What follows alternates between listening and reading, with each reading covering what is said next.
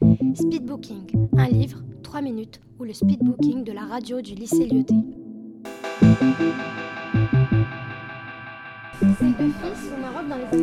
Et son père se retient. Alors que d'habitude, il regarde les films.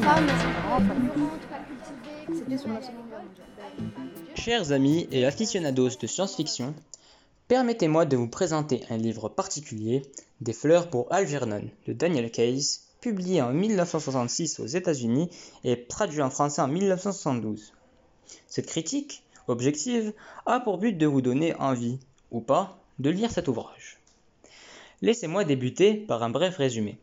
Charlie Gordon, 32 ans, est un homme tout à fait atypique. Il souffre d'un retard mental et pourrait être comparé, mentalement parlant, à un enfant d'une dizaine d'années. Afin de ne pas finir sa vie dans un établissement spécialisé, son oncle décide de le faire employer dans une boulangerie. Conjointement, il suit des cours à l'université de Beekman afin de remédier à sa maladie. Il se démarque des autres élèves en fournissant de réels efforts. Ce pourquoi il est approché par les professeurs Strauss et Nemur afin de réaliser une opération cérébrale ayant pour but de décupler ses capacités mentales. De plus, cette dernière avait été un franc succès sur une souris de laboratoire, Algernon. Toutefois, ce genre d'actes ne sont pas sans conséquences. Je vous laisse le soin de lire l'histoire afin d'en connaître sa finalité. Ce texte, typiquement épistolaire, est un incontournable du genre de la science-fiction. Épistolaire tout d'abord, car le texte est présenté tel un journal de bord, composé de plusieurs comptes rendus faits par le protagoniste, nous laissant entrevoir son évolution.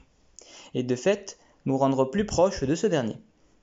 Ensuite, on peut dire qu'il fait partie du genre de la science-fiction, car, quoique sans véritables événements surnaturels, la quête de l'amélioration de l'intellectuel de l'homme, au travers de l'artificiel, n'est pas possible à l'heure actuelle, et reste un rêve scientifique.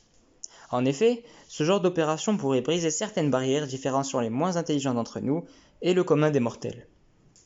Mais trêve de divagation, et revenons-en à l'essentiel la critique. D'emblée, lorsque vous commencez à lire ce récit, vous remarquerez un détail bien particulier.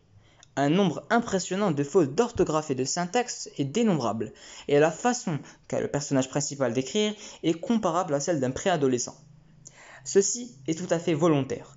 On essaie de souligner le retard mental de Charlie, et au fur et à mesure de l'histoire, vous remarquerez que sa façon d'écrire s'améliorera, que ce soit au niveau du vocabulaire utilisé ou des fautes qui deviendront pratiquement inexistantes. Sans vous donner plus de détails, afin de ne pas vous révéler l'intrigue, un parallèle très intéressant se formera entre Algernon et Charlie. On remarquera que leurs, évolutions seront similaires.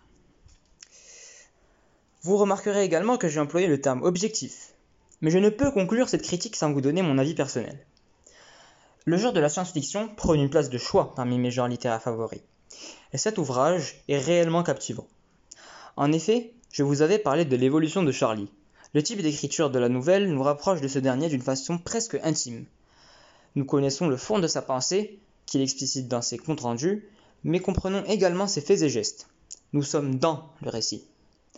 L'évolution de Charlie est captivante et j'ai pris beaucoup de plaisir à suivre son aventure. La conclusion est totalement inattendue, mais coule de sens. C'est une véritable leçon de vie dont nous pouvons tous en tirer de la graine. En résumé, si vous êtes en quête d'un nouveau livre de science-fiction sans extravagance à lire lors de cet été, alors je ne pourrais que vous recommander Des fleurs pour Algernon.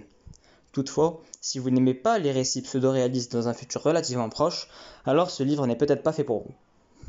C'est ainsi que ma critique touche à son terme. Je vais vous laisser avec une phrase de Jean Dutour que vous comprendrez lorsque vous aurez lu le livre. Si l'on est toujours responsable de son intelligence, on ne l'est pas en revanche de son cœur, du moins au début, car ensuite l'intelligence le façonne, c'est sa revanche. Les capacités du cœur vivent dans les ténèbres, l'intelligence dans la clarté.